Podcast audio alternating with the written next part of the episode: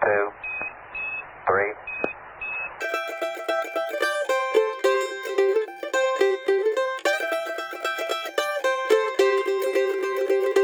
从塑封中解放书籍，让新书不只是新书。欢迎大家来到我们的播客节目。最近买了什么书？大家好，我是山猪。大家好，我是野兔。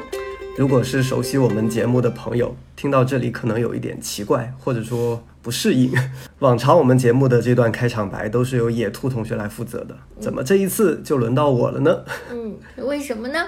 因为实际上我们这期节目在策划的时候，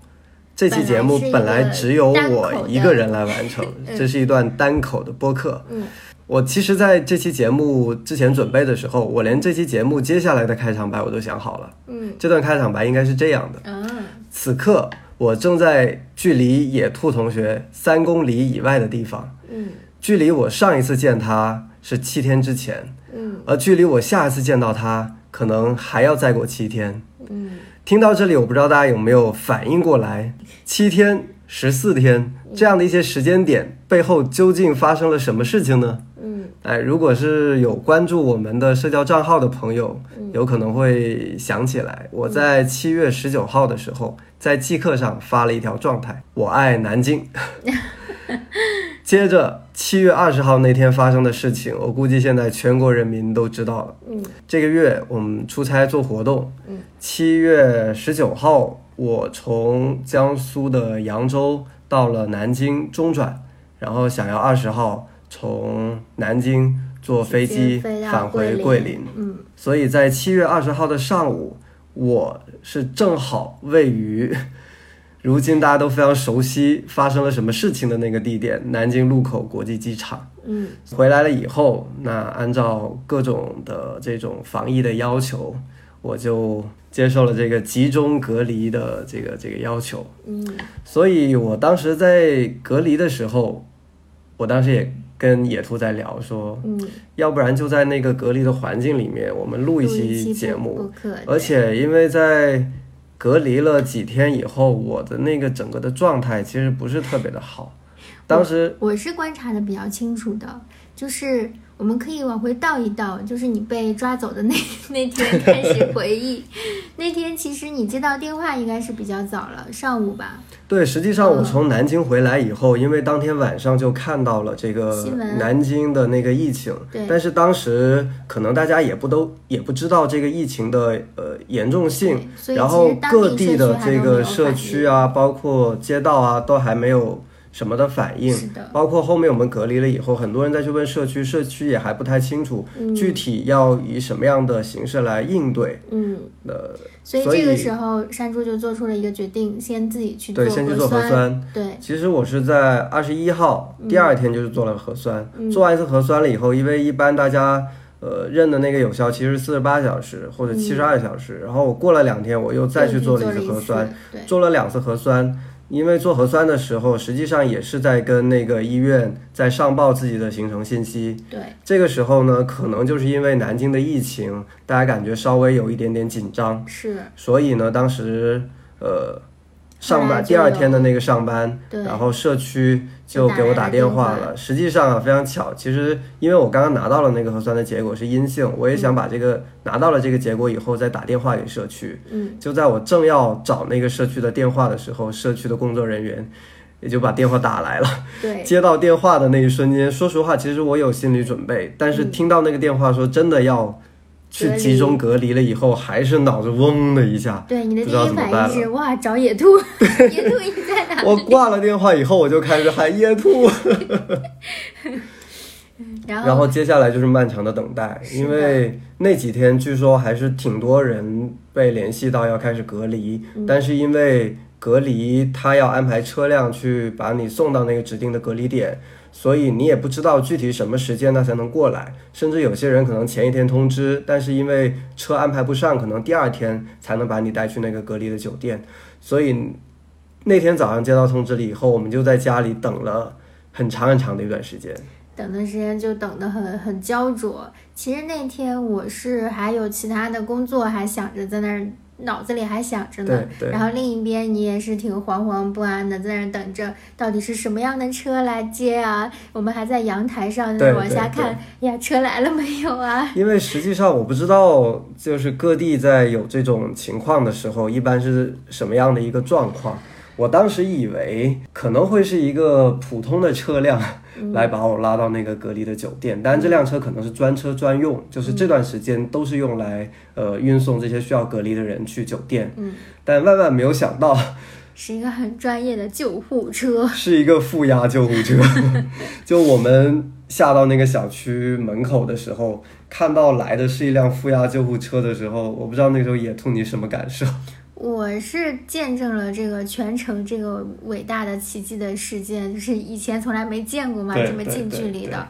嗯，当时社区的人也在旁边，然后你就我们就早早的已经给你准备好了行李啊，这个拖着行李箱你就出发，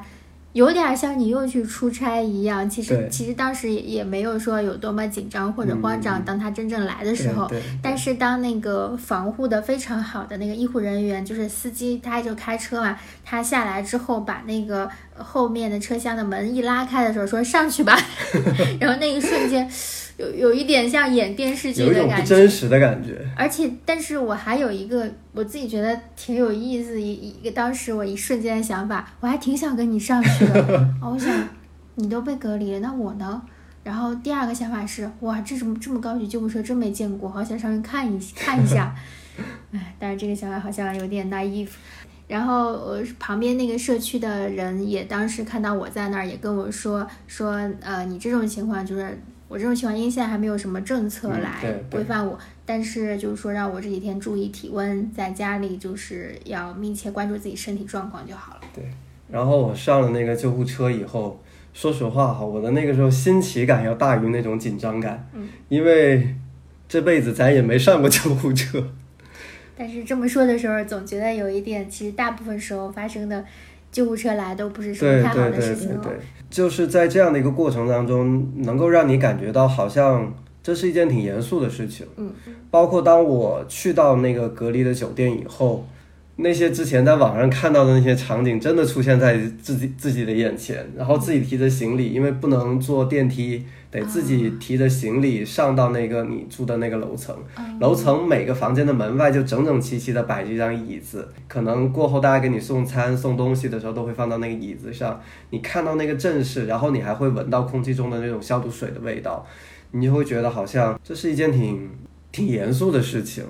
那个时候，所以从真正住到酒店的那一刻，包括头那几个小时，就开始会有一点点那种紧张的感觉，嗯就好像说这只是一次隔离吗？还是其实我们是真的真的是那种有风险，有可能真的在这个比如说在南京机场接触的过程当中，真的有可能暴露在这个病毒的环境中，是的，是有一定概率的人。嗯而且在这后面的几天，我们还要经受很多次的这种核酸检测，嗯，就那个时候开始觉得好像有那么一点点的紧张，嗯嗯。然后进去以后发现，其实你的这个同期隔离的这叫什么？呃，住友还是挺多的，是对对？对对对。然后因为我们进了以后，呃，就有一个那个隔离的微信群，就方便医护人员、酒店的工作人员、疾控的人员每天在群里跟我们沟通各种各样的事情，包括我们在里面订餐，包括我们量体温。嗯刚刚进去以后，就看到群里大家各种聊天的那种情况，包括大家生活的状态，嗯我就开始觉得，好像大家在这里面也还挺热闹的。嗯我不知道这种热闹是大家对于隔离这种的新鲜感，还是其实大家没有觉得好像隔离是一件多么难受的事情。嗯但是随着后面时间的推移，我也能够发现，在这个群里，大家每天的情绪都是起起伏伏的。是的。对，所以也因为你这种，你进去以后也是有点起起伏伏的情绪，就说回到我们刚才要说，为什么你会想到要录这一期播客？对其实当时在酒店里头，我是感受挺明显的。其实当天到的时候，你跟我视频电话的时候，还是带有一些新鲜感的。对对对然后说看我住的这个地方，对我这地方还挺大的。我很幸运的是，我这个房间还有窗。其实很多住友是没有窗的，就是这个是我到这个隔离中期的时候，我才知道，不是每一个隔离房间都有窗户的。也都分早期、中期、晚期。对，就那个时候我才突然想到啊、而且那个时候有的时候是你情绪比较低落的时候，你又联想到，假如说我我在的那个隔离的房间是看不到每天的阳光，看不到每天的日出日落的话，我会觉得好像那种感受会更加难受。对你中间跟我说过说。你忽然想到，其实有的住友根本不知道外面天气怎样。其实那几天天气，桂林天气不是那么的稳定，有时候忽然下一场急雨，对然后又出来太阳，就是这这些过程有很多住友是不知道的。对，嗯，只能靠想象外面是怎么样。是因为有个群友在群里说啊，我这里没有窗户，好想看看现在外面的大太阳啊！但其实那个时候外面在下着大雨，是他以为外面是大太阳。嗯嗯然后说到这个隔离的生活，我们还要再往前一点，说到野兔同学特别贴心的为我准备了很多隔离期间要用的东西。嗯，我给你准备的这个衣服实际上是正式，比如上班什么可以穿的几套几套衣服，结果去了以后发现。呃根本用不上，因为其实就是在室内的环境。你完全不能踏出这个房，间的就是门半步，最实用的就是你多带几套睡衣，舒服的就对好。对家居服。对，然后另外床单和被罩和枕套非这里是常非我想常重要。特别重要提的一点，是的就是可能有很多人现在因为国内的这个疫情都面临隔离的这样的一个呃困境吧。嗯那我在跟其他在同时被隔离的人在交流的过程当中，大家反反复复会提到一个睡不好。嗯为什么睡不好呢？因为当时酒店因为防疫的要求，所有的床品一次性。都是一次性的，它不是那种布制的材料，嗯它是那种其实很不太舒服的那种，那有点像无纺纺布的那种感觉，对对嗯而且它很薄，很容易移位。所以大部分人在里面，他就会觉得床单不舒服，床套不舒服。对，我记得你说过，有个人说，等睡起来发现床单没了。啊对，所以当时我特别庆幸的是，野兔同学当时就一早就想到了，就给我准备了一套家里的那种床单、呃枕被套罩、被罩。对，就是我进了那个房间以后，我第一件事情就是尽量把它布置的像家稍微跟家里面的感觉稍微像一点点。嗯这样的话，你不会觉得好像是在一个，特别是酒店的这种房间，嗯闻着这种药水的味道，又是白色的这种床品，你会觉得好像会有一种紧张紧张感。嗯，而当我一进去以后，把这个床单什么全部铺上，你会觉得好像跟家里的那种感觉，包括那种气味，也还是你熟悉的气味。嗯哎，特别是我的那个房间的墙上的那个颜色，正好跟我们家那个墙是墙上的颜色是一样的，都是绿色，就会比较熟悉。嗯所以我当时也花了一点时间，尽量的去把那个环境给布置的呃舒服一点。嗯我觉得这个真的是很重要很重要的一个，至少你能够休息好，而且这个环境会让你感觉亲切一些。如果你要隔离七天十四天，会让你能够抵消一些这种焦虑的感觉吧。嗯嗯，而且我们其实打算的还算是比较周到的。嗯，在你去之前，就是我们除了给你准备了这个呃衣着啊、这个床品啊等等这方面的，还给你带了几本书。对，这书是一定得带的，这也是当时我们想要录这期播客的一个缘由。嗯因为当时带了大概有四五本书吧，嗯也是希望能够在里面也当做打发时间的一个一种一种方式吧，嗯而且能够比较好的、比较安静的有一个完整独立的时间来、来来看点书是。的，那所以所以你整个的隔离生活其实就是嗯看书，然后吃饭，你非常规律的吃饭。非常规律，每天早上八点钟你推开房门，哎，早餐就已经在对，门外了。然后量体温是吧？呃，然后每隔两三天测一次核酸，核酸，然后在这看电视。你在这期间爱上了看电视，因为正好是奥运会。对对，正好是奥运会，而且据你当时的估算，本来当时以为会隔离更长时间对，你还以为等你出来，刚好奥运会已经闭幕对了。对对，然后再就是呃，偶尔再看一看书。其实有时候心情，你的心情有时候起伏了，就有点焦灼的时候，也不是太能看得进书，就可能还是看电视多一点，是不是？对我们当时那个群里面，大家在聊，就是大家是怎么进来的，这个事情其实就就很有意思，因为我们其实都是这个疫情爆发以后哈，就是我们桂林其实算是最早一批接受这种集中隔离的人了。嗯大家都在交流的时候，大部分人其实都是像我们一样，要么就主动去做核酸，要么就主动跟社区讲，主动来到这里的。嗯，用当时有一个人用了一个词叫，我感觉大家都是自投罗网进来的，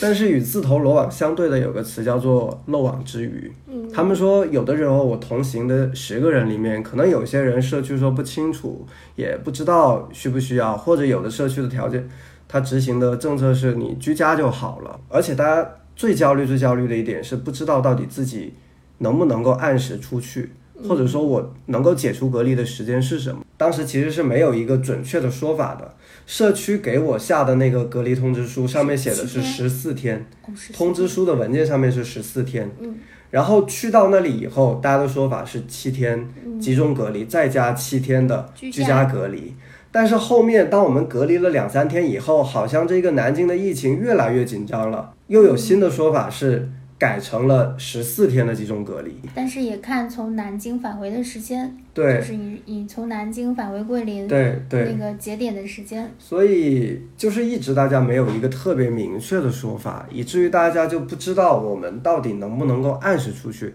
而且因为我们是第一批进来的人，都还没有群里还没有人能够解除隔离，大家也不知道，比如说今天为什么没有安排我做核酸，我什么时候安排做核酸？我核酸结果出来以后，我是当天就能离开呢，还是第二天才能离开呢？嗯，就是在这个群里，大家有非常非常多各自的问题，这种问题的不确定性让你会觉得很焦虑。而且还有一种特殊的这个群体，他们有另外一种诉求，就是能不能延长隔离时间？哎，对。其实一想来很有意思，怎么会有人要求延长呢？但实际状况是，就是不同地区的政策不一样。比如说群里有。两部分人，一部分呢就是生活工作在桂林的人，嗯，大部分是因为旅游或者出差的原因经过了南京，那还有一批就是南京人，趁着暑期来桂林旅游，但是当时南京的情况已经比较的紧张，所以南京那边对于如果他们回去以后，可能也要是你已经有十四天的隔离期，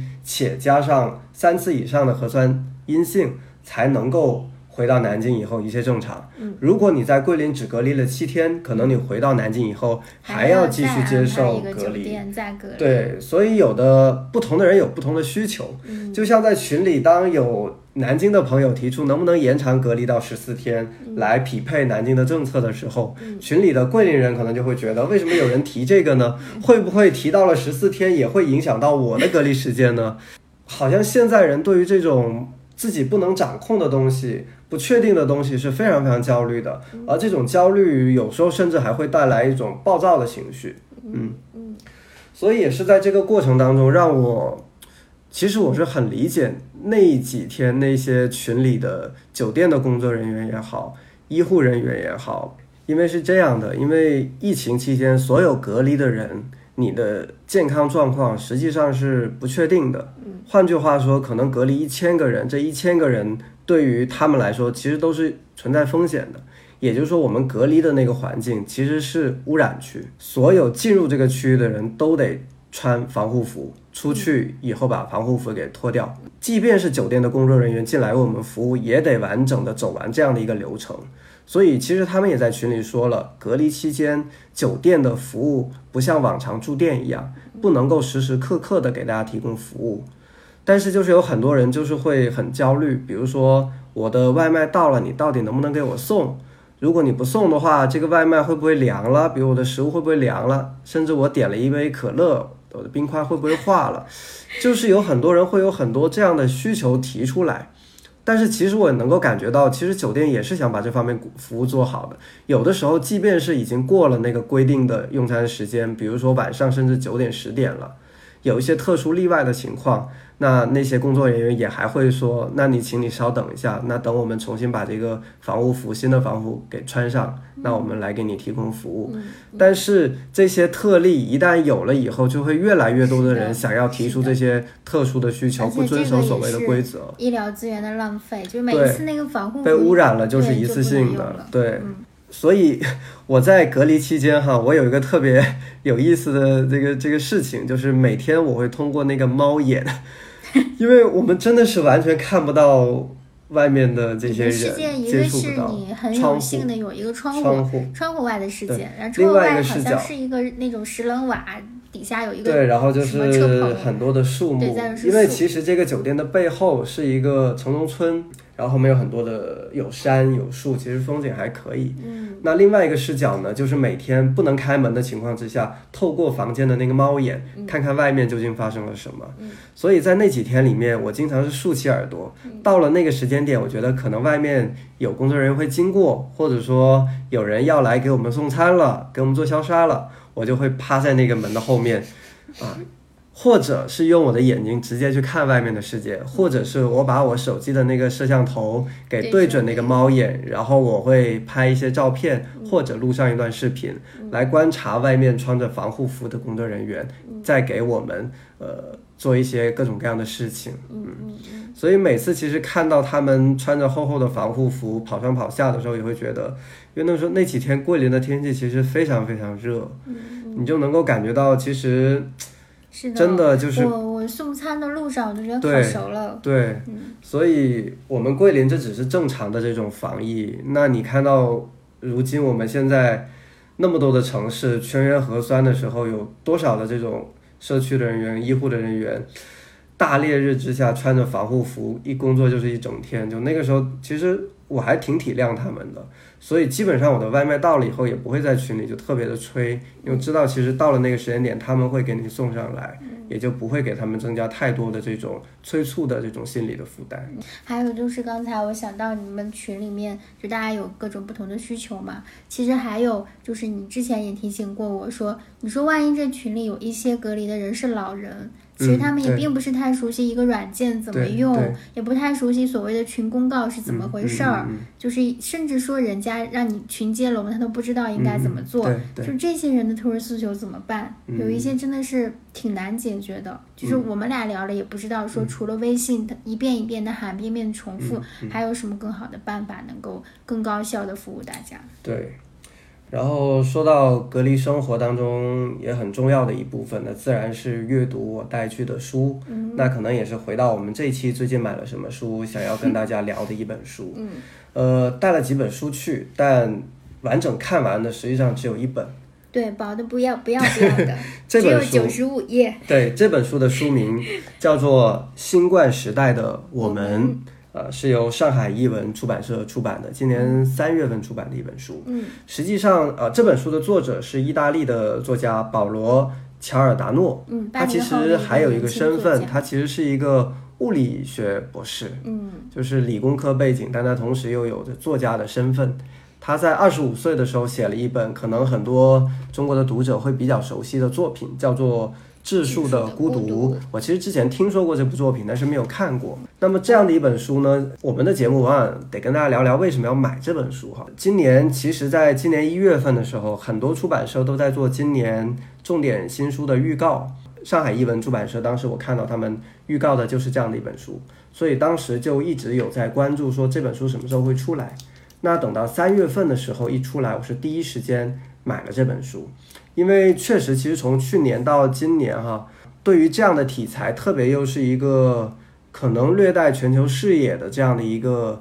角度来去叙述和书写新冠疫情它的观察和思考，可能这样的作品还比较少。特别是当时在我们看到这个书名的时候，会觉得好像这是一个很宏大的题目。是的，新冠时代的我们会觉得它是一本纪实性的非虚构的作品，会有很多关于新冠疫情之下个体生活的这种记叙，所以毫不犹豫我就买了这样的一本书。但是坦白说，当时买回来也翻了一下，但如果不是因为这是隔离，可能说实话我不太推荐大家买这本书，嗯嗯因为这本书啊，首先从体量上来说，真的非常非常薄，嗯，四十八块钱，里面的文字量呢不不到两万字，嗯，容量非常小的一是的，本书。是的。然后是因为你这这次就是特殊的隔离经历，然后再有了前面你说的种种的嗯问题也好，这个思考也好，然后有了这些以后，你在对应到这个读这个书的时候，你似乎觉得作者好像触及到了这一些，问题。其实我当时带这本书去隔离的时候也没多想，嗯就是一个我觉得隔离嘛，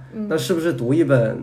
跟这个主题相关的书会更有感受？嗯所以哎，最新买的就是这样的一本。那另外一个是当时这本书买回来翻了一下，没有读完，嗯那我觉得哎这本书很薄，会很有成就感。比如进去第一天你就能读完一本书，嗯其实当时没有太多的想法，但是真正开始坐下来读这本书的时候，我会发现，呃，虽然说里面的内容，说实话。真的非常非常的简单，他其实是这个作者框架是怎么样？他写作的时间其实非常非常早，嗯，这个时间点大家要注意，它其实不是新冠疫情已经蔓延到全球，如今演变成这么严重的情况下写的。他写写作的时间是二零二零年的三月就开始写了，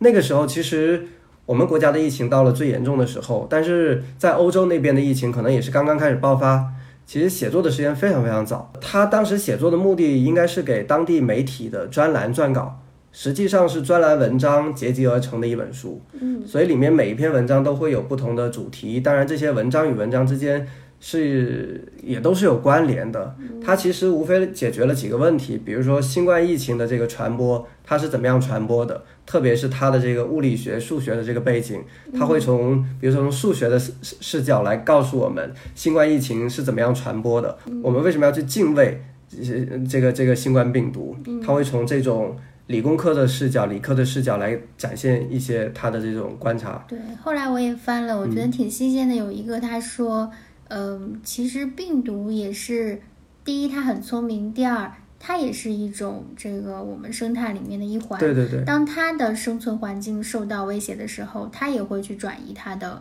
这个栖居之所。所以我们要想一想，为什么它会转移？嗯，是，所以它解决第一个问题就告诉我们新冠疫情怎么传播的。那第二个问题是我们为什么要阻止，以及我们如何阻止新冠疫情的传播。嗯，那最后可能有一部分的文章是关于这次新冠疫情的一些反思，这些反思说实话比较的简单，基本上是一些观点性很简略的呈现，甚至有一些篇幅的文字量甚至只有可能四五百字，非常非常的简短。嗯，也就是说，如果是放在平时的话，可能我会觉得大家读起来未必那么的有感受。嗯但是为什么我读完以后觉得它是可以录一期节目跟大家聊一聊的呢？是因为它里面提到的很多的这些词汇也好，问题也好，它成了我在隔离期间自己思考问题的一个问题清单。我会跟着他的这个思考问题的思路去想一想，我在隔离期间我的那种心理上的困惑。就比如说刚才前面谈到的，就是我们为什么要在这里？我们来到了这里以后，我们应该怎么样去适应这样的环境？他会顺着，我会顺着他的这些思考的问题去去解答我自己的疑惑。对，那你在开在你开始夸这本书之前，你要开始夸它了，对吗？我要开始先吐槽一下它翻译好吗？因为你看完之后，你说你觉得在隔离期间，其实这本书让你有一个思考的脉络嘛。但是我在看的时候，我就有好几次我说，我说甚至我看不下看不去了，明白。我看不明白。然后我就举几个例子，我觉得这可能是翻译的问题。比如说啊，大家可以就是听一听，然后品一下这个这个这个文字的感。有有这么一段，我不愿忘记紧急状态如何使我们忽略了一个事实，那就是我们是由各色人等构成的芸芸众生，具有不同的需要和麻烦。当我们声称是在和每一个人讲话时，我们实际上只是在和每一个会意大利语、拥有一台电脑并懂得如何使用电脑的人讲话。这段话，我当时看的时候，我是觉得前后两句话没什么关联，就是我看半天没有懂，嗯呃，为什么这两两句话要放在同一段中？嗯所以我觉得有可能是翻译的时候没有把作者叙述的重点讲出来。嗯就是大家可以听一听这个，然后可以仔细的回味一下。然后还有还有这样一段，我念给大家听一下。尽管我意识到所有这一切，看着覆盖在意大利上面的那个红色圆点，我还是深受触动。由于封城措施，我随后几天的一些约会被取消，另外一些被我主动推迟。我被搁置在突如其来的空旷中，这也是许多人的现状。我们的生活被按下了暂停键，日常的节奏被打断，就像在某些歌曲里，乐器突然停止了演奏，只剩下歌声在蔓延。你有注意到我为什么念这个吗？嗯嗯就是这里面用了很多个被字，嗯嗯嗯就是非常多的被字。我觉得这个在中文的表达里，其实被字很多时候不是那么需要的。嗯所以我觉得这种翻译就是，在我看来就觉得是不 OK 的。我读的时候就会一下就觉得很难受。嗯可能刚才听我这么读下去，就是这么听过去，好像没有感受。你我当我说了这个被字的问题的时候，大家可以再回听一遍，就会立刻意识到这个被字有多么的扎眼。还有一处，这是呢，在一篇文章的最后的一句，他是这么讲的：所以我们必须坚持足够长的时间。我们拥有的唯一疫苗，就是一种稍显讨厌的谨慎。嗯就最后这个分句，我是读了好几遍，我也没明嗯白什么叫稍显讨厌的谨慎。嗯嗯嫌是嫌弃的嫌，嗯稍显讨厌的谨慎。嗯 还有一处地方是第四十三页，它这个第二段是这么写的，一开头是这么写的：假如我们为拯救国家医疗系统付出的努力而沾沾自喜，我们可以立刻停止。嗯，这句我？这句我之前也跟你分享过，嗯我一看这个我就觉得很容易想到原文是怎么样的表述，然后转换为中文的时候根本没有做任何的修饰或者调整，嗯就是假如我们为这个拯救国家医疗系统付出努力而沾沾自喜，我们可以立刻停止。嗯他其实意思是说，我们不要再以那种觉得好像做我已经做了很多的这种心态，嗯不要再以这种心态了。但是他的这个翻译是说，我们可以立刻停止，就非常的直译，非常的僵硬。嗯啊，还有最后一个忍不住要举的一个例子，就是在五十七页的这篇文章，这篇文章的呃篇名叫《太过容易的预言》。嗯，我当时一看这个，包括看了一下这个短短的这一篇小短文里面的内容，我也是没有太明白。我说这个太过容易的预言，是说这个预言是显而易见的，很容易做出判断，嗯对，谁都可以下出这样的预言，还是怎么样？还是说你不要很轻易的给出一个预言？就是让我很困惑嗯嗯啊！这就是以上就是野兔对此书翻译的吐槽。对。其实说到这个问题，我就想到了我们还有一期一直没有剪出来的节目，在探讨的一个问题。当时我在问这个，因为是嘉宾参与的节目，当时我就问这个嘉宾说：“你怎么看待就是特别是这些社科书的这个翻译的问题？”然后我们探讨下来以后的一个感觉，可能是可能对于文学类的书，翻译可能会是一个比较优先考虑的东西。但如果对于一些社科书来说，可能信息的传递比它语言的翻译对我们来说要更重要一些。包括像这本书，可能如果是在往常我阅读，就像你刚才的第一个感觉读不明白，可能就会觉得，哎呀，算了，就就就就放一边了。有时候甚至觉得自己不是那个喜欢的阅读节奏的时候。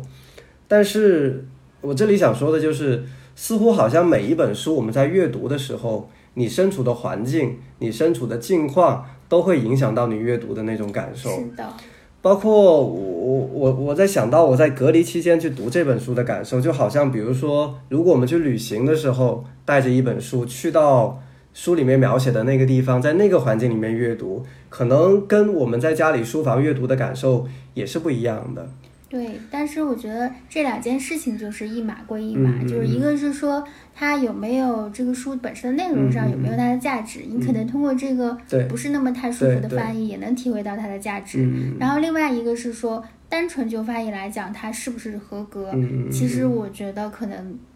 这个书的翻译可能就是不太合格的。嗯我还想起我之前跟呃在北京跟于建红老师录的那一期，就是关于自然的那一期。然后他也讲到我，我说你阅读的时候，作为一个编辑的身份，阅读的时候会不会有一些卡顿的地方？他还他也会跟我说说，其实有时候阅读的时候就把自己那个编辑身份稍微抛出一点，不要太刻意的去、去在意那些文字东西，会影响你的阅读感受。嗯当然，我觉得这个就是看你从什么立场来对对对对来来所以因为你本身自己就是编辑，而我是即使在出版社，我的角色也不是编辑，嗯。所以更多的时候，我确实就会从读者的那个视角来看，我觉得其实它给我带来的那个影响没有那么大。但是不管嗯怎样，从观念上讲，就是我还是希望，就是每一个人都能对这个语言的这件事嗯情更在意一点，因为我已经，呃，最近跟好几位译者聊，嗯。我已经不止一次听到译者说，他们觉得其实。嗯，为什么现在翻译那么的良莠不齐？为什么翻译这个行业迟迟的没有建立起来？嗯很大程度上，一方面因为出版社不挑，出版社说 OK，我这个请你一个新人的义务，成本很低啊，你可以来翻译。嗯然后一方面是读者不挑，嗯，读者觉得 OK，我已经 get 到你这个内容。包括上一期我们讲到那个呃寿美子哲翻过山去，嗯越过山去，我当时觉得那个翻译其实它也不是一个顺畅的中文，只不过是因为它那故事太打动我了，就是嗯我看那故事的时候直接就是哭成一气，都忘记去去去体会那个翻译的语言，但是这并不能构成它的这个翻译的正当这这个这个好的这个。然后其实我们之前在在在录之前也聊过，就会不会有可能是出版社为了赶工，就是尽可能的是蹭这个热点，所以留给编留给翻译的那个时间可能也比较短。嗯。嗯，而且又是意大利语，其实嗯小语种的译者一直都是比较稀缺的。嗯嗯嗯。然后回到这本书的内容上来，就是为什么我会觉得它其实就像一个问题清单一样，就顺着它的目录，顺着它的每一篇小短文，就是我隔离期间自我思考的一个清单。嗯我觉得可以首先先从他最开始提到的一些观点开始说起，包括他写作这本书的一个目的。他其实觉得用日记的方式来记叙，本身就是抵抗遗忘的一种方式。他特别害怕人们在新冠疫情结束以后就把当下的这一切给遗忘掉了。我就想到这一次国内的这个新冠疫情的爆发，似似乎我们真的是太容易遗忘就是我们现在所生活的这个城市，其实已经很长很长很长一段时间没有疫情的发生。嗯从去年到，特别是进入到今年，我们桂林又是一个旅游城市。今年其实桂林的几个假期，五一、端午，其实旅游的人数都特别特别多。那这次在我们的隔离群里面，南京的朋友过来就说：“哎，我们在南京从去年到现在，公共交通工具大家都是要求戴口罩的，但是我在桂林我就看到好像没有人在，比如说公共汽车啊这种公共场所戴口罩了。好像在桂林，我们现在生活的这个环境，嗯大多数人觉得好像我们已经回到了正轨，就包括像今年我们该出差的也比较正常的出差，嗯。即使可能零星的地方有疫情，那我们避开不去那些地方。不过我也有一个嗯习惯，就会从桂林，比如去大城市，我就会戴好口罩。对对对对，是的，嗯是的，会觉得桂林是一个相对安全的对，就在自己生活的地方，嗯，其实也确实，如果不是旅游季的话，其实桂林的人也没有那么多，而且我们没有地铁，嗯，然后我们公共交通工具其实坐的人也不多，嗯。嗯。对，但即使是大城市，包括我啊，八月十九号因为 去南京中转嘛，待了一天，待了一个晚上。但那天晚上跟朋友去一些场所的时候，也发现几乎跟往常其实已经没有什么区别了。人非常非常的多，聚集在一起就是正常的娱乐，嗯好像我们是已经回到了一个比较正常的状态。嗯换句话说，好像我们已经快忘记了这个疫情还有可能像之前一样卷土重来。我们忘记了之前我们在警惕这个新冠疫情的时候，我们应当做哪些事情，甚至于一些好的习惯，我们总觉得一些疫情，比如说一两个月的那些常规的动作，能够让我们形成一个习惯，比如说出门回家要洗手等等等等。这里头是不是有一个就是集体遗忘和个体遗忘的一个不同？嗯你如果是比如说有一个人，他真的在去年的新冠疫情严重的时期，他们家里有亲人得了这个新冠，然后经历了这一切，可能他是不会遗忘的，他对这个是高度警惕的，很有可能是这样。嗯。但是所谓集体遗忘，可能属是我们更多的并没有感染新冠的人，然后随着这个似乎看着整个环境这个气氛越来越的宽松，我们会觉得并没有危险了，然后就选择了，仿佛选择了一种集体式的这种遗忘，就不再做任何的这种这种安全措施，而且仿佛也跟全球的这种目前的这个形势也也已经隔离开来。嗯，对，好像因为国内的已经控制的比较好了，嗯、对对，所以其实作者在提到说我们要防止我们遗忘，一个很重要的原因是这些东西都是会有可能再次发生的。而当我们没有吸取足够的教训，我们遗轻易的遗忘掉我们现在所面临的这些事情以后，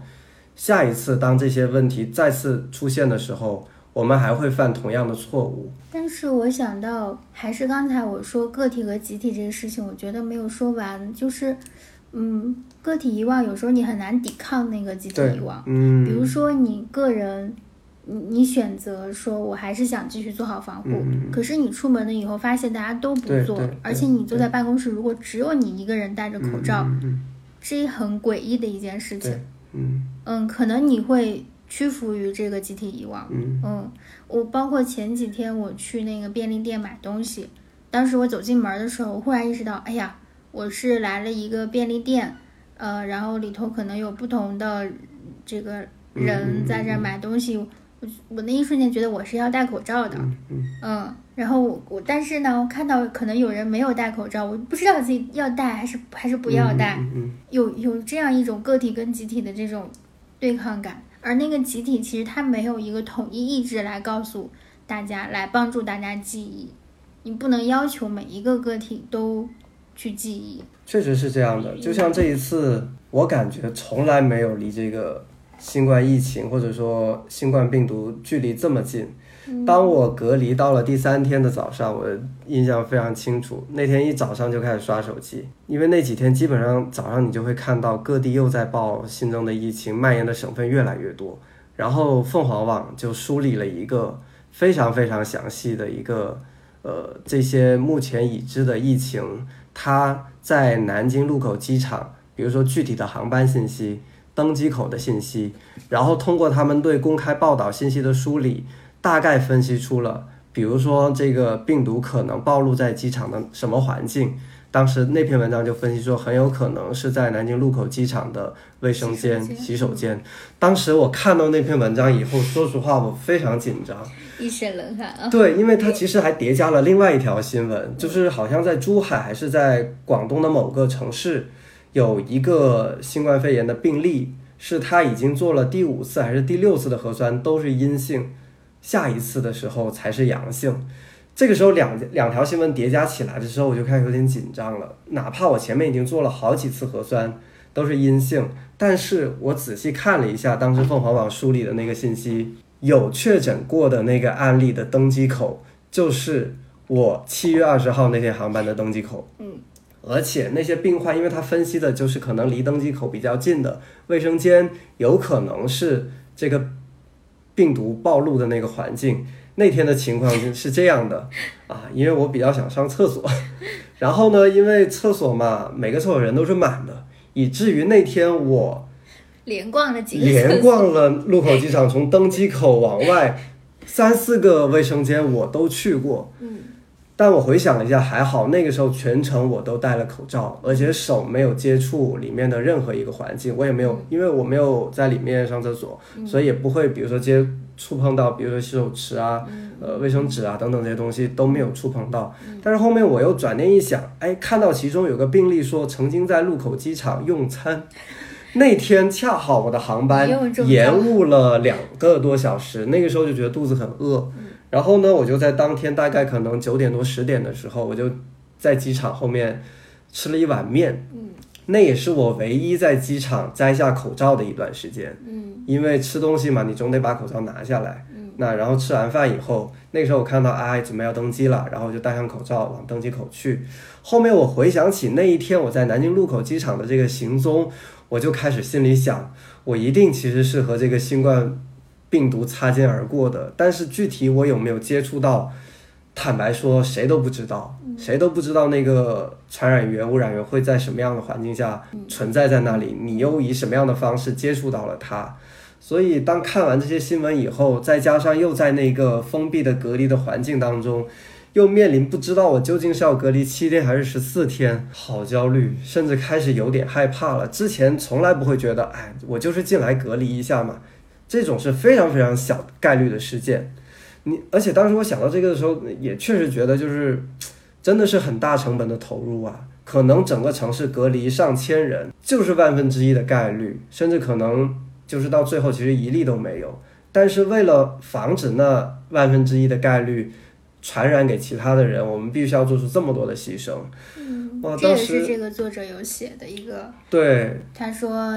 分三个阶段，我记得还是什么？嗯他说来这个抗击呃新冠这个疫情，他说我们需要很多的前期、很多投入、很多牺牲、很多耐心，是这样对对讲的吗？对对对对。嗯所以回到这本书，他在告诉我们要警惕这些遗忘的时候，实际上它是用一种什么样的方式来告诉我们，新冠疫情的传播自有它的规律，这个规律背后就是数学运算的逻辑。你那天跟我讲这个数学的时候，就是，呃，尤其是你谈到其实一个物理学家来写这样的东西，包括他写之前的小说《质数的孤质数的》，孤独，你深深的洋溢着一种你对这种浪漫的！理科的浪对对漫的这种，对对对，你想想，《质数的孤独》是一部小说，什么意思呢？他把两个相爱的人，但是其实他们没有办法，没有任何人能真正走进他们内心的两个人，形容成两个孤独的质数。嗯，哇，我就会觉得这个比喻，天哪，不是一个文科生能够想象得出来的，它就是这种带有数学、嗯带有这种理科的这种浪漫的比喻。嗯所以在这本书里面也是一样，他甚至在里面还举了一个例子，他觉得新冠疫情它首先不是一个公共卫生的问题，它首先是一个数数学问问题，因为数学是关系的科学，是人与人之间、人与物之间的关系。对，他一下把科学拉到了我们这个就是非常实际的生活里边，觉得很近。对嗯，所以在这一轮疫情，我们知道大家非常讨厌的那个德尔塔毒株，我们最近在经常在新闻报道上面有看到说它的那个传染的那个指数指数非常的高，比去年我们的那个疫情的病毒要高很多倍。呃，一个感染的人有可能能够传染呃六到七个人，所以它的那个传染性是比去年我们面临的那个情况要强很多的。回到这个具体的数学演算的模型，你就能够推算得出，如果一个病例没有被控制住的话，两天三天以后它会发展成一个什么样的情况？这是非常冷静的数学的运算，它就冷冰冰的摆在那里，其实没有什么浪漫，甚至其实很冷酷的、很无情的，它就是会发展成一个非常非常糟糕的情况。但这就是数学的严谨，这就是科学的严谨，这就是我们要敬畏它的地方。对，所以我也觉得对数学这门学科有时候充满一种带有一点神秘性的敬畏，就是嗯，包括之前看非常著名的科幻电影《星际穿越》，嗯，那最后不是数学拯救了世界吗？其实就是有了那个呃数学的公式，那个女孩最后建立了一个另外一个空间，对然后在那个空间里面让人类的文明得以继续存在。是，其实，在翻看他这本书这些文章的时候，你也会开始感觉到，哎，好像当年自己最讨厌的数学，也和我们的日常生不讨活有厌，，那是你。可能对于很多人讨厌的那个数学来说，以前我们觉得数学其实离我们挺远的，甚至很多人又说我们在，我以前对数学的理解，其实我是会觉得它有一种美感，嗯主要是几何了。我对代数倒是感受不大，因为觉得有一些应用题真的很奇葩。但是对几何，我是很热衷于画那些，嗯尤其是立体几何那些图形，我觉得好美啊。嗯但是我觉得吧，就是有有些学科哈，以前我们大家经常做的很多的小学的数学题，嗯，包括我们学到的那些东西，我们经常会说，你毕业之后你还会用到它吗？好像很多人觉得，好像我真的没有再用到了。那些公式我也不记得了，嗯，进而慢慢的有种感觉，说我们学这个东西跟我们真的有关系吗？数学在我们现实生活当中，除了比如说算一算买菜多少钱以外，到底它对我们的意义是什么你知？道我们学的数学是没有办法计算买菜花多少钱的。小时候有一个很很明显的感受，就是每次去菜市场的时候，嗯就觉得一个学霸顿时变成了一个很 很低能的这个人。对对对就是呃，人家那个卖菜的人说这个是好三块钱给你一斤半，嗯还是什么？就是按照这种几斤半、几斤半、嗯几块钱、几毛钱，瞬间就把你给绕晕了。对我前段时间还看到一个视频，就是一个院士，呃他说我孙子的小学、初中的那些数学题，我看了以后有些我都不懂，然后我再去看他那些命题的时候，我会觉得这是这是什么题目啊，简直就是扯淡。比如说那个著名的鸡兔同笼的问题，他说我这一活了一辈子，我也没见过哪个农民的家里养鸡的会把鸡和兔子真的关在一起。然后还看到一个非常典型的小学的那个奥数题，就是比如说一个池子，我开着水把这个池子装满要用五分钟，然后我把这个池子的水水放满要七分钟。放出那去。对，那么我同时开着水放水，又同时放着水，呃，到底要几分钟这个水能够放满或者排满？就类似这样的问题，听着我都有点晕了。在现实生活当中，有谁真的会这么去干呢？就是当我们现在很多的数学问题的时候，已经完全是脱离了生活，我们就开始比较难以感觉到数学真正在生活当中的那些应用到底和我们有多大的关联。那比如说在看这本书以及我延伸再去查一些资料的时候，我就看到一个数据，他们通过数学模型的演算，啊，很可怕的一个数据，说按照现在的情形发展下去，包括在疫苗研制出来以后，完全完全的疫情的消失，大概需要六点几年。它是通过非常科学的整个数学的公式来演算，它能够给我们这样的一个时间，六点。六点几年。就如果没有其他新的，比如说变异呀、或者怎么样的话，要六点几年才能完全的结束掉这段疫情，全球性的疫情。嗯，那这样的一些运算，实际上能够让我们如何去更好的去看待今天我们应该如何去看待疫情，包括我们应该做哪些防范的措施，它是能够给我们一些非常科学的指导的。我忽然开了一个脑洞，嗯，你说六年以后完全的消灭，也许真的是又有了新的疫苗或者抗体，我们真的可以抵抗它。嗯，就像现在的流行性感冒，我们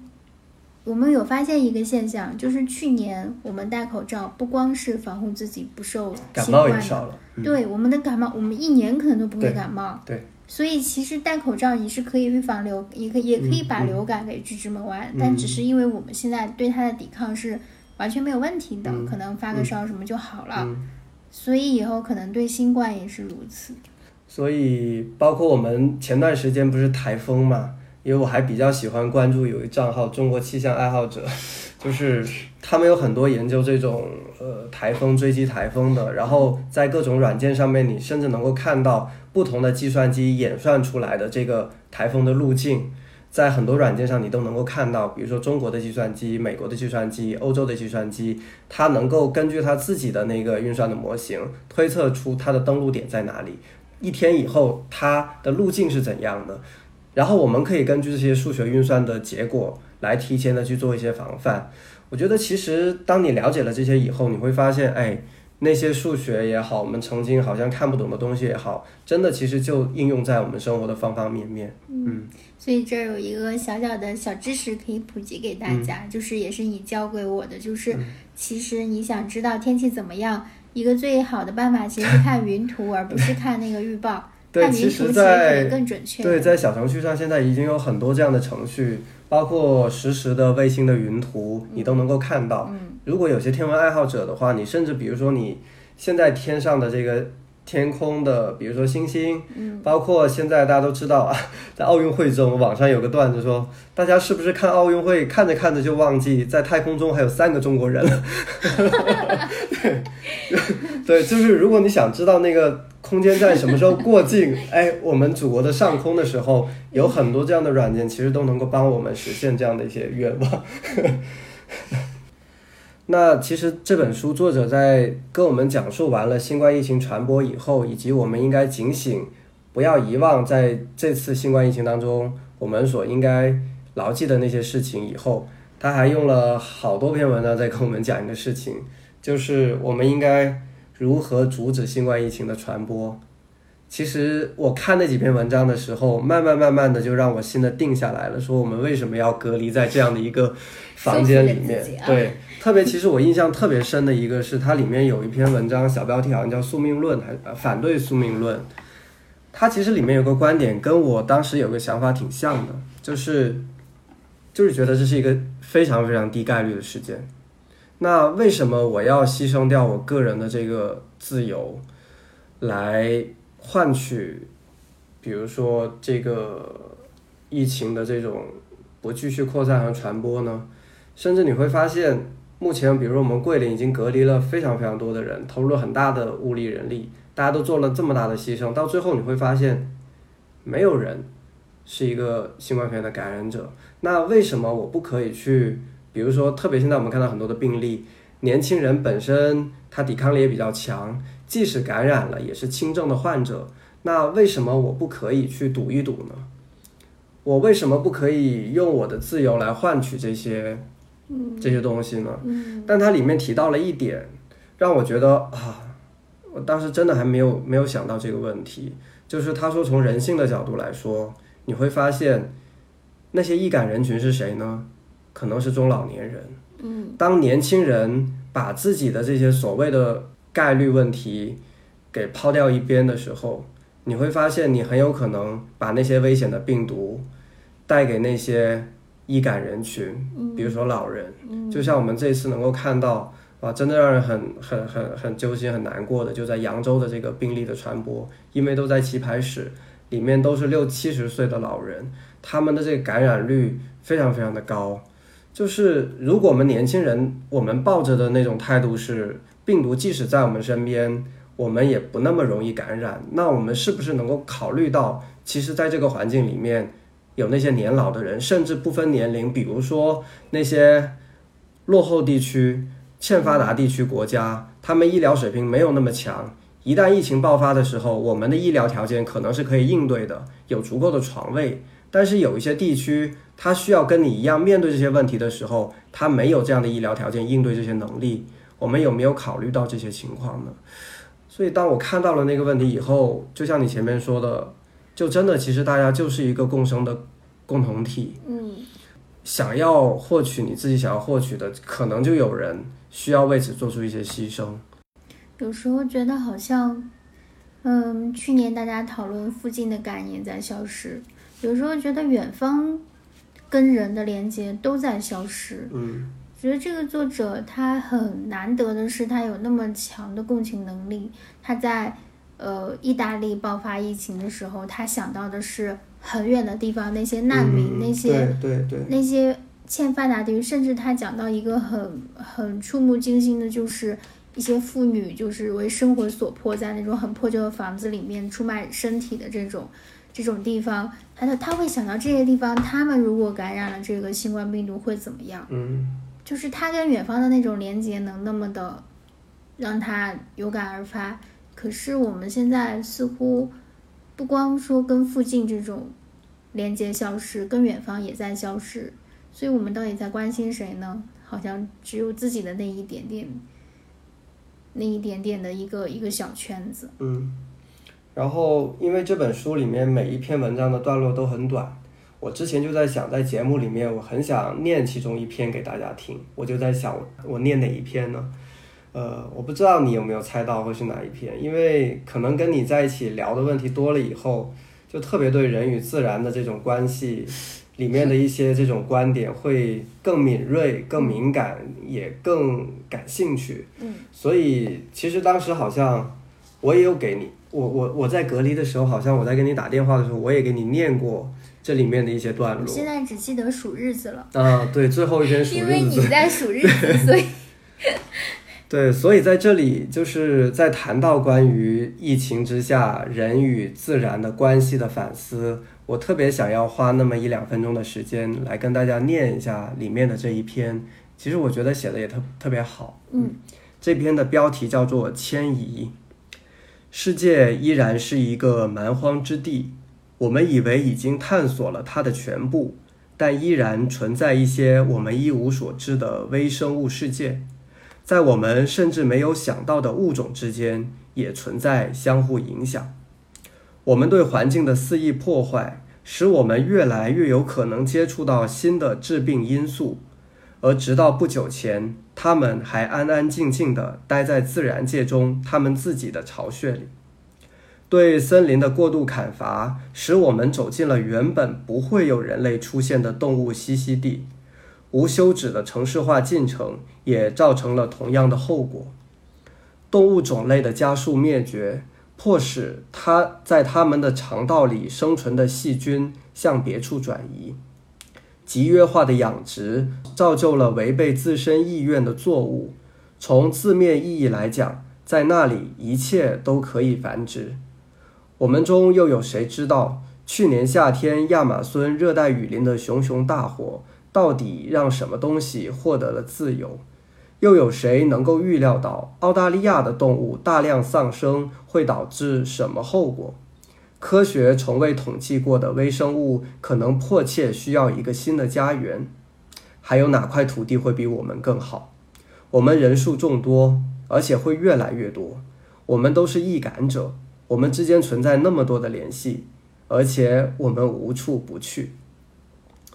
其实跟这篇相对应的后面还有一篇文章，它其中有一段话，我也想再跟大家念一下。他说：“病毒是为数众多的环境难民之一，此外还有细菌、真菌和原生动物。”假如我们能够稍稍稍放弃一点自我中心主义，就会发现，并非是新的微生物来找我们，而是我们在驱赶它们。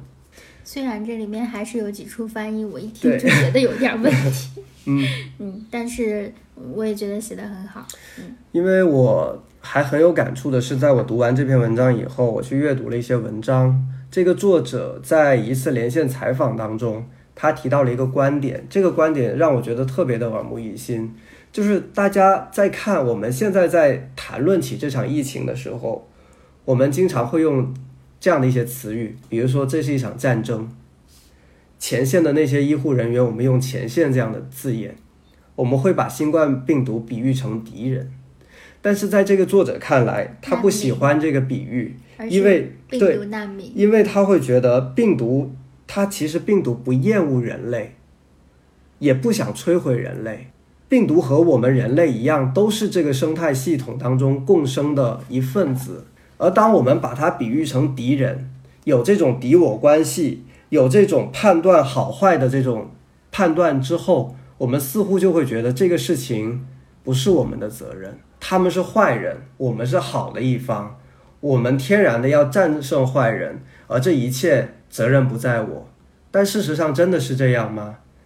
你让我忽然想到一个事情，就是在去年，其实呃疫情很严重的时候，有很多的，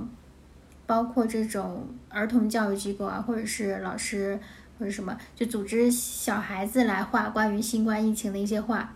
绝大多数可能百分之九十九点九。画的绝对就是我们如何打倒病毒。对，嗯，病毒是怎样的一个坏家伙，我们都如何的厌恶它。真的从来没有从一个更生态的视角来考虑过这个问题。就像刚才文章里面提到的，实际上这些微生物也好，这些细菌也好，本身就是这个生态系统的一部分。所以，其实这个是从根本性上的，我们应该如何来思考，如何来看待这个事情。所以，这也是作者提到了这个观点以后，给我很大启发的一个地方，之前没有想过的一个视角。嗯，其实随着现代科技的发展，在我们。呃，城市生活的这些人认为的一个正常的所谓正常的生活秩序，就是在所有的我们现在能享受到的这些科学技术的辅辅助下，或者是这个呃，在他们的这个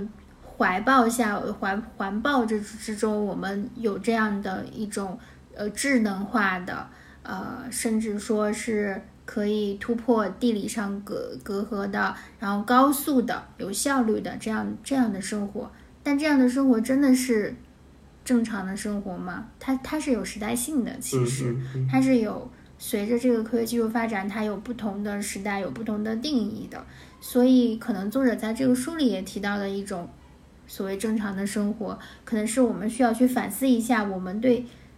自然的这种敬畏，我们跟自然的这个关系，是不是已经逾越了某条界限？我们是不是要退回到一定的？地方才真正拥有了一种正常的生活节奏。嗯，其实也未必是退回，还是我们在思考一些问题的时候，我们的视角应该更多一些。就好像我觉得，我们对科学的掌握，其实只是我们了解和把握这个世界的一种方法而已。嗯，除了科学，还有很多的因素，比如说我们的文化，比如说艺术，比如说我们日常的经验等等等等。甚至还有道德影响这些事情的因素非常非常多。我们不能，比如说，就是把科学技术放在第一位。比如说，疫苗研制出来了，这个问题就一定能够解决。光靠疫苗不行，你还需要关注到其他我们刚才罗列的那些因素。在新冠疫情以后，我们有很多秩序都被打破了，我们的文化的秩序，我们的这种社会的秩序，我们如何重新建立起？一个疫情之后应有的一个更合理的一个社会的秩序，重新建立彼此的信任，这个可能甚至是比疫苗要更重要的东西。这个社会是非线性的，可是很多时候我们应对的思维是线性的。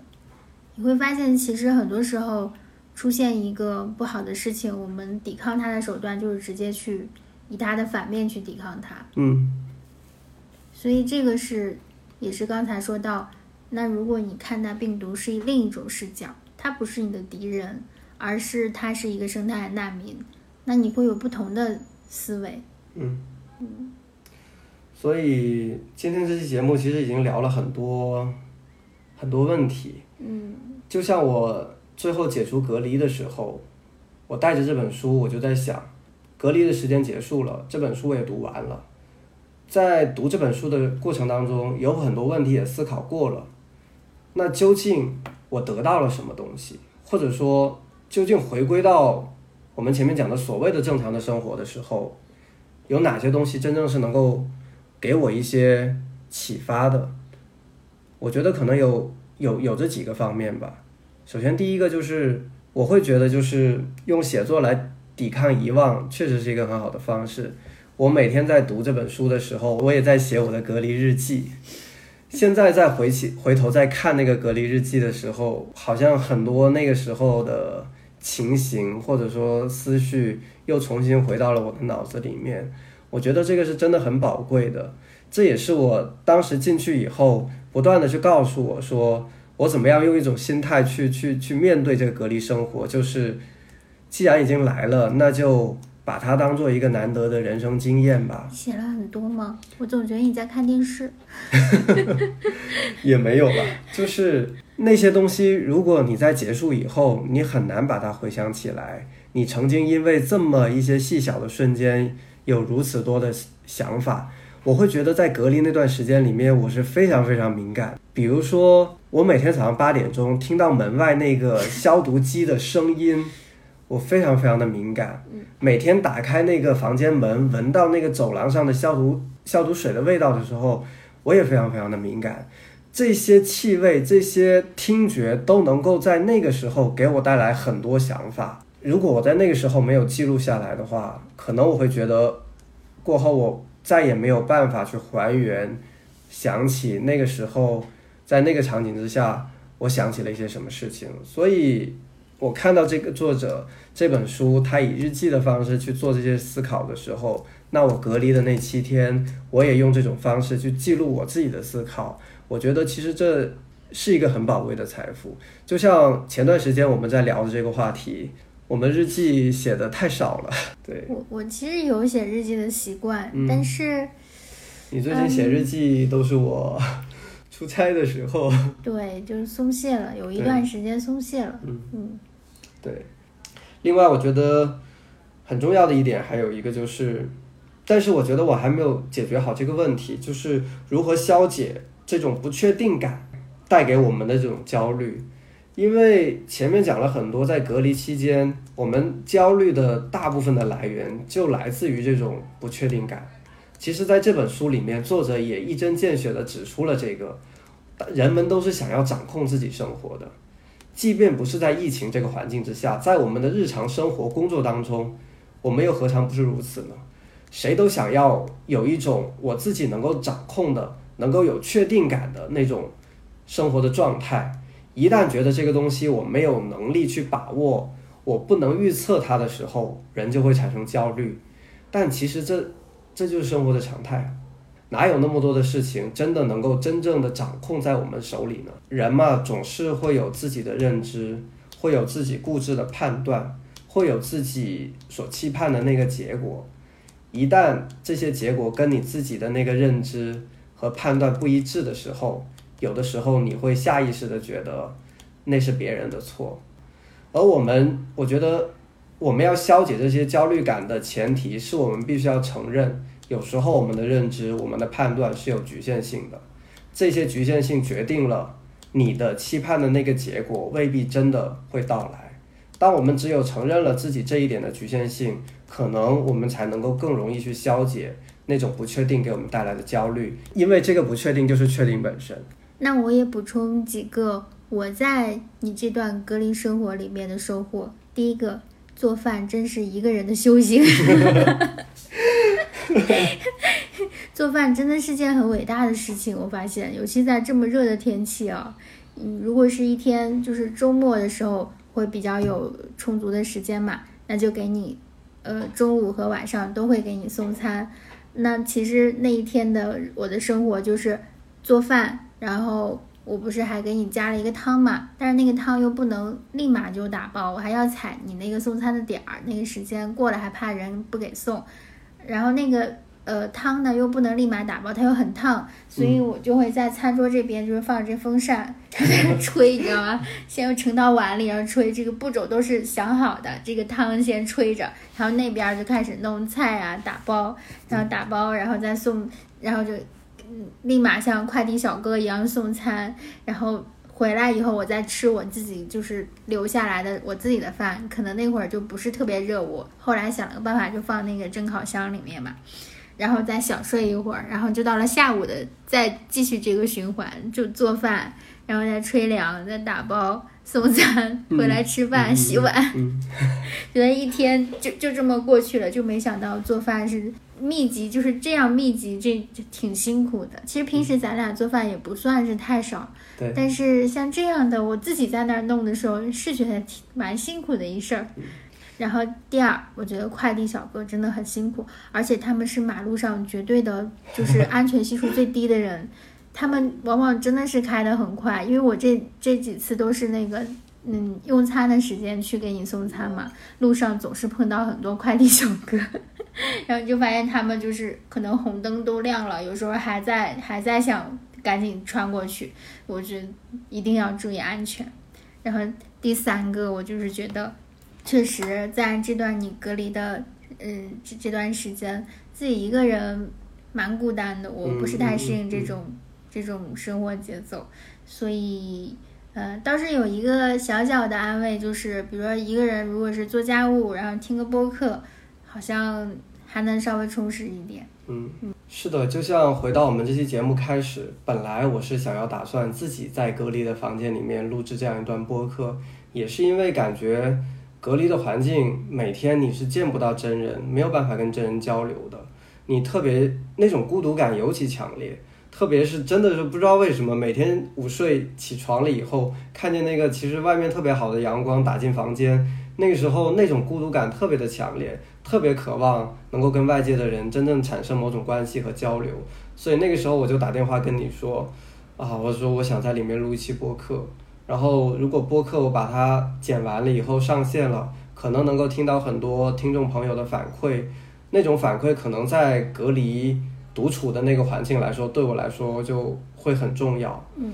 但是呢，为什么最后这期播客没有录成？因为十四天的那个隔离，最后面政策好像又变成了这个七天集中加七天居家。嗯，所以现在呢，我又回到了家里，对，正在进行居家隔离。嗯，对，还有三天居家隔离就会结束。嗯，似乎一切又能恢复正常了。嗯嗯，但是真的如果没有这样一次隔离的生活，也没有这期博客的录制的话。可能真的对于疫情的很多思考也都不会发生，嗯，就好像聊到了现在，我我又有很多新的想法，又不断的从脑子里面冒出来。你比如说我们在里面这本书里面，当时我们纠结他翻译的问题所提到的那一段，说我们以为我们是在在跟全世界的人交流，但实际上你只是在跟会说意大利语的人。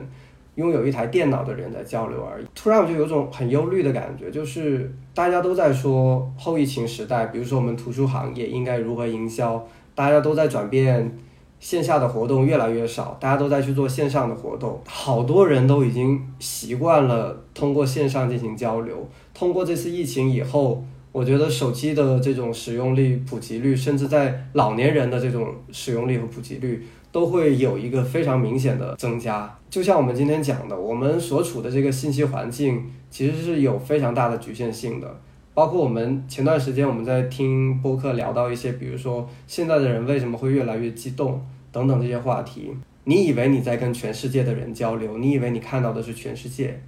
但如果拿我们来讲，用作者在书中的那个语境的话，可能就是你其实只是在跟同样会上网的、跟你讲的同样呃汉语的人在进行交流而已。